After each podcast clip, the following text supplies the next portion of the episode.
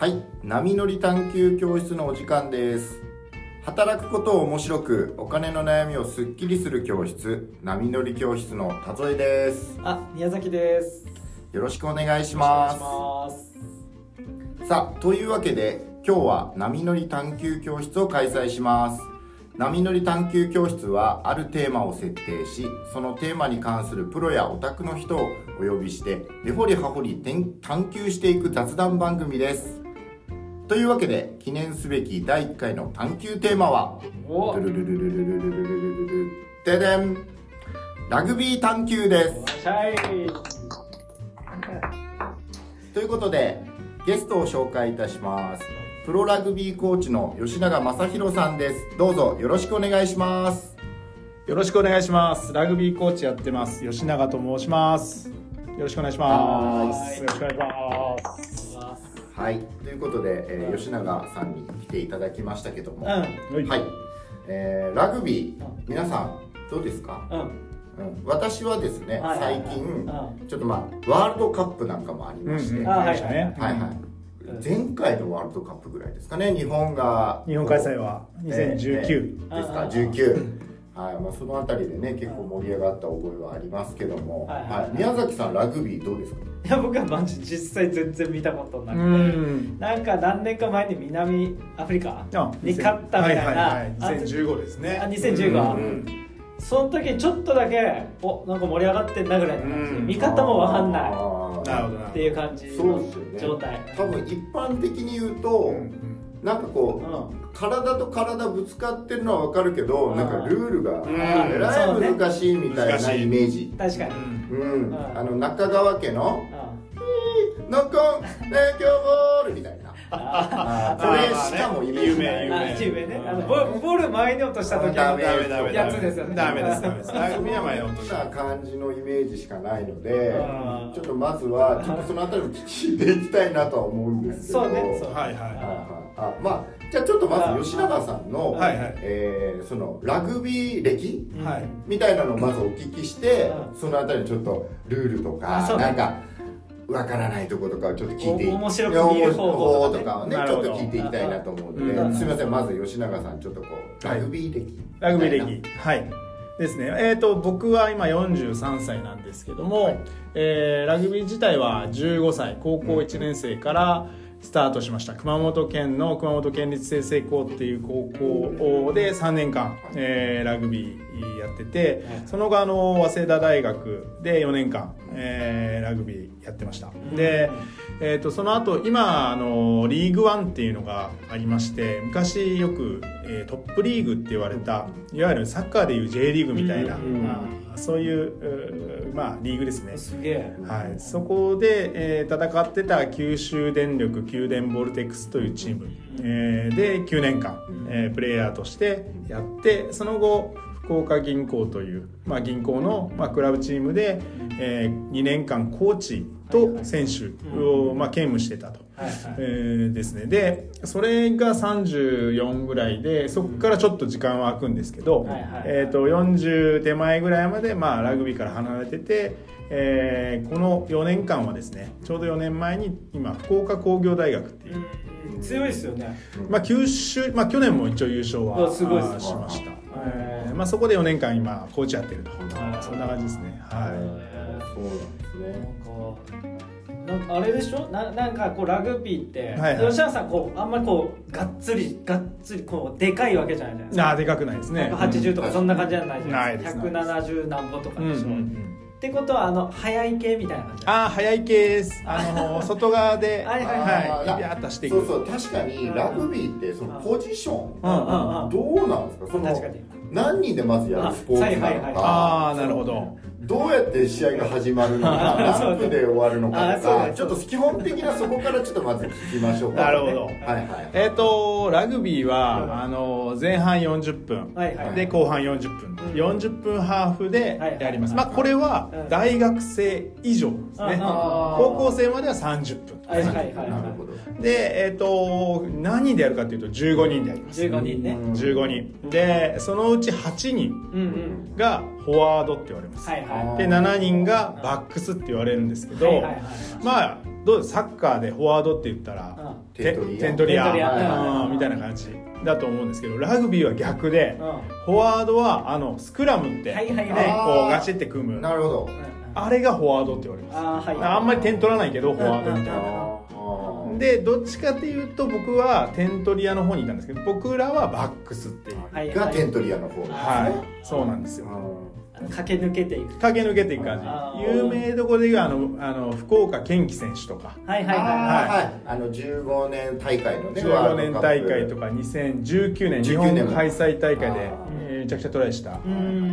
彼と同じようなポジション。なるほはいど。そうですね。花形になるんですかじゃあやっぱそっちの方が。えーとまあいろなんな見方もあるんですけど素人の人が見るんだったらまあ点取る方が楽しいのでまあそっちが花形と見る。はいはいはい。でみんなが見た方が楽しいかもですね。なるほど。ビャーッと走っていくと。うん独走していくと。うんうんうん。でもプロのはいはい。もうクロートの人たちはどっちかというとバチバチうんうんうん戦い合うそう。あのスクラムとかが見どころだったりとかするのなでまあそういったところを見て花形はフォワードだっていう人も人それぞれですね。なるほどうん。なるほど。じゃあ実際ですよ。あのサッカーだとうん。ゴールを揺らしたら点1点入るじゃないですか、はいはいはい。ラグビーはどうなったら1点入るんですか？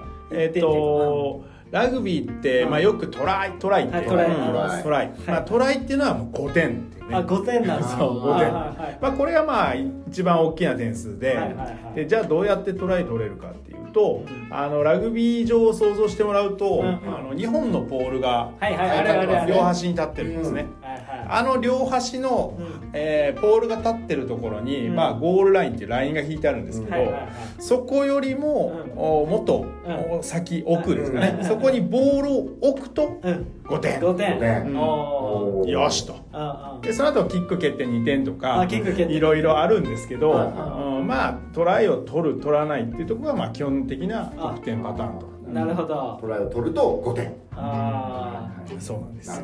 なんかこうイメージこう五郎丸選手がです。こうなんかルーチンみたいなやつルーティン。こうやってうん。蹴るみたいな。あれは2点。あれは2点2点だなんですけどあれはトライした後に、うんうんうん。えー蹴ると2点入るんですよ。入れば、うん、外れたらゼ0点なんですけどじゃなくて途中で何かしら相手が反則をしました、はいはいはい。まあよくペナルティーってね、はい。言うんですけどペナルティーサッカーでいうフリーキックみたいなのが与えられます、そこでは狙いますっていう宣言をして、うん。そのペナルティーがあったとこから狙って入れると、実はこれ3点になありますそうなんだ。なるほど、えー。じゃあトライをすると5点が入って、うん。えー2点が入るかもしれないその可能性があるキック側のを与えられると。そうボーナスみたいな。ボーナスが、うん。はあはあは。あでプレイ中に、えーまあ、はいペナルティーとかあって蹴るキックで入れるはい。ものは3点。3点ですね。はいはい。なるほどなる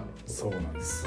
ちょっと複雑ですよねあそこがねちょっと僕もよくわかんなかったまずこれがちょっとじゃあ点数の入り方ね。そうですね。あー。はい。じゃあそのルール的なところでいくと、はい。えー、なんですけどこう前にパスをしちゃダメとか、それは聞いたことあるなな要するに、ね。何をしたらダメなのか、うん。よくこう私もラグビー見てるとピーピーピーピー笛は鳴るんですけど 確かに。あのこれなんでその反則取られてるのかとかいうのがちょっとわかんないんで、まあ、基本的にはその何をしたらダメなのか、まあ、ちょっとお聞きしたいですよね。はいはい。なるほどですね。まああの一番わかりやすいのはボールを前に投げる。うん。ボールを落とす。前に落とす。これはあの相手ボールになります、はいはい、でまあその他で分かりやすいところでいくと,、えっとたラグビーってこうぶつかったりするんで、えっと立ってるだけじゃなくてちょっとまあ寝ちゃったりとか、あの倒れちゃったりすることもあるんですけど、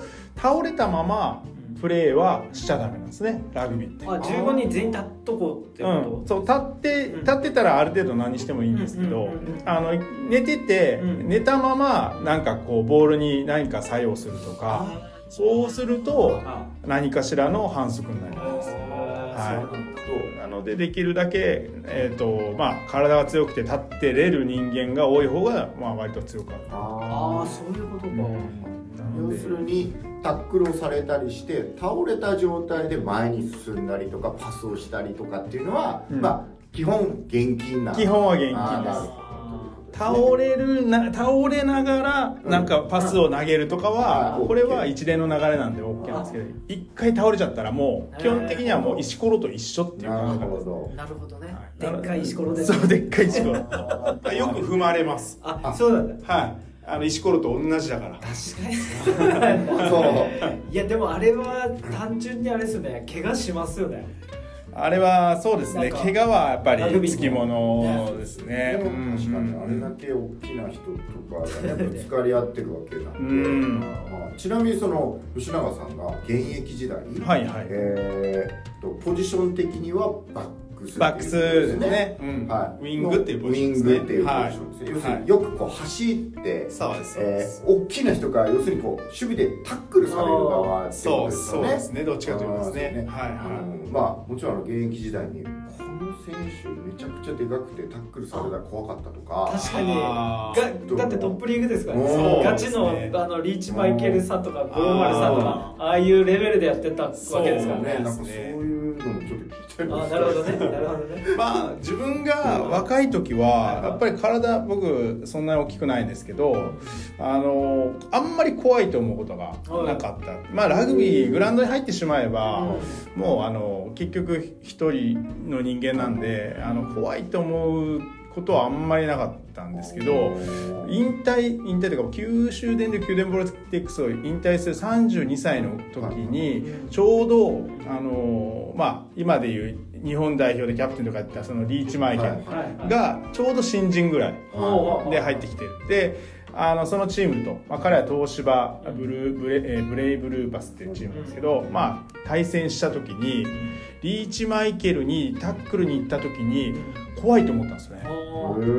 でこれで実際あ怖いって思うんだったらもう多分引退だなってことで引退を決めました、はあい、馬みたいな足してました。足で。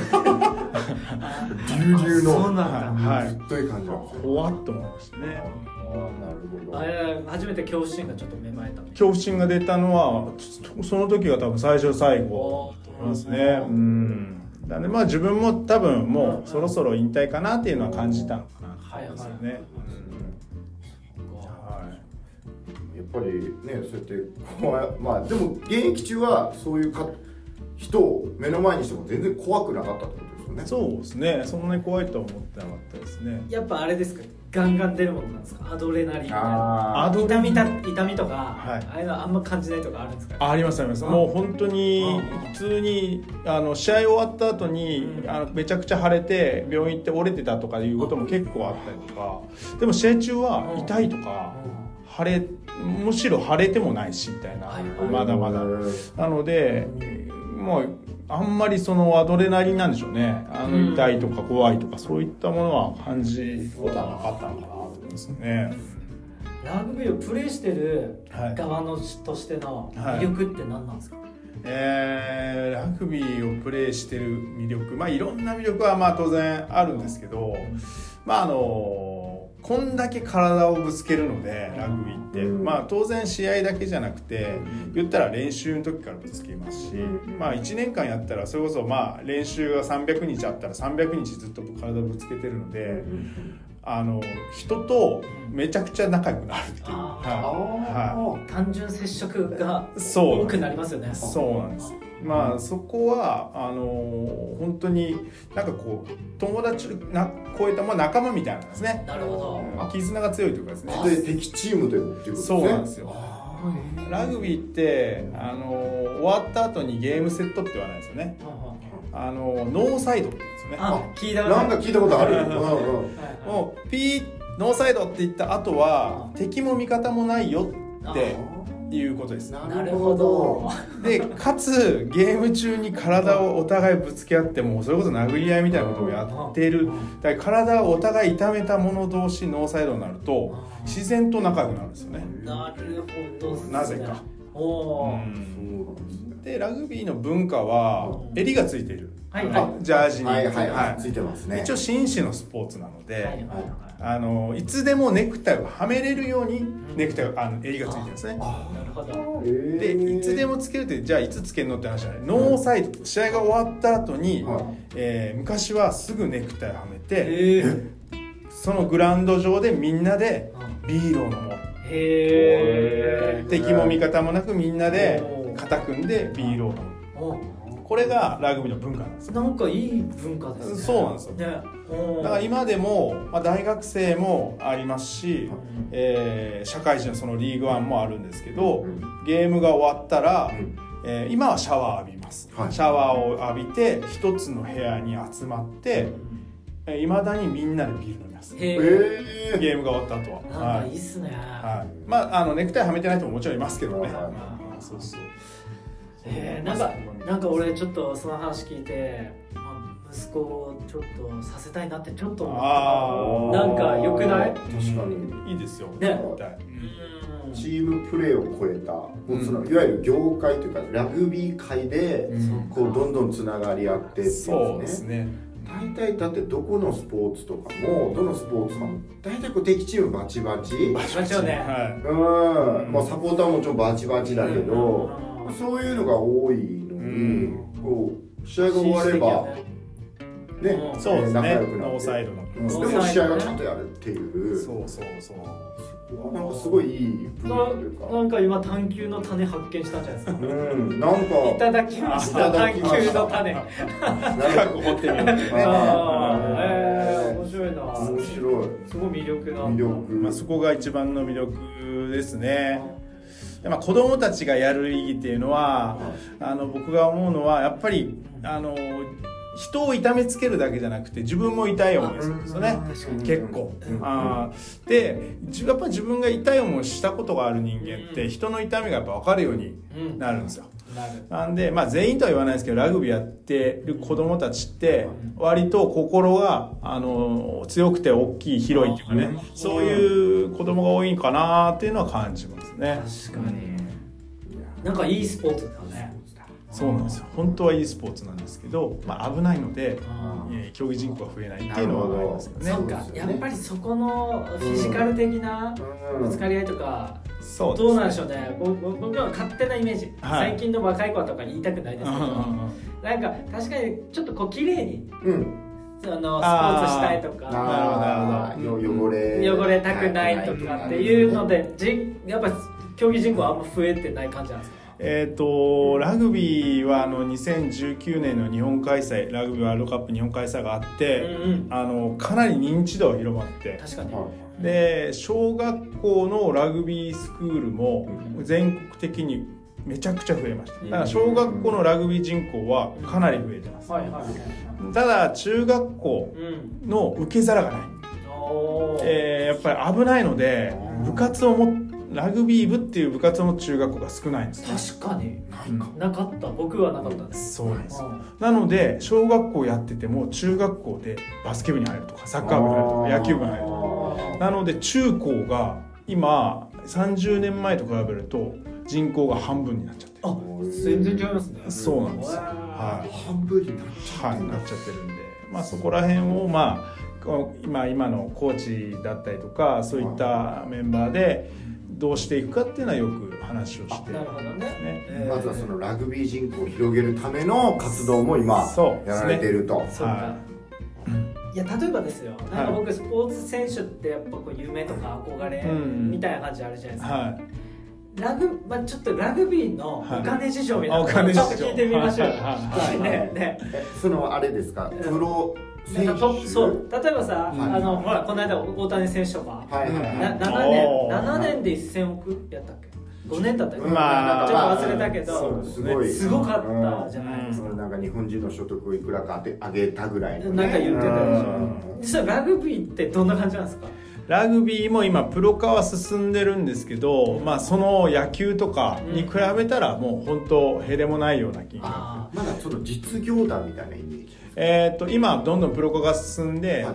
できるだけプロチームとして活動をしていくっていう風な方向性ではあるけど、はい昔は実業団でずっとやってきてるので、例えばさっき言った東芝とか、はいはいあえー宮電だったら九州電力とか、うん。なのでスポンサー自体がその企業なんですよね。はいはいで、えー野球の場合はどっちかというとスポンサーがたくさんいて、うん。確かに。でそこからの、まあ、放映権もあって、うん。まあ、そういうのでお金をもらってるんですけどラグビーはどっちかというと企業の一つのラグビー部という部活というようなえー文化があるので、どうしてもこうあのプロとしての年俸は多分かなり低いんだと思いあます。そうなんだ。えートッププレイヤーでもやっぱり1億円ぐらいなんじゃないかなと思いますね。でも日本で。でもそ日本で。もう本当トップ中のトップでしょ。トップ中のトップ、まあ、数人でしょうね。数人ですよね、うん。と思います。まあ、野球だと奥はね結構ザラはまあ結構ね。ザラですよね。うんえ逆に世界的に見るとどうなんですか？えー、と世界的に見ると,、うん。えーとまあ、イングランドが一番、あイングランドフランスイングランドとフランスが一番こうラグビーのそのプロ事情っていうのが発達してて、えー、とももらってるそれでももらってて10億ぐらいか。なあそうなんだ、うん。多分そんなもんじゃないですかね。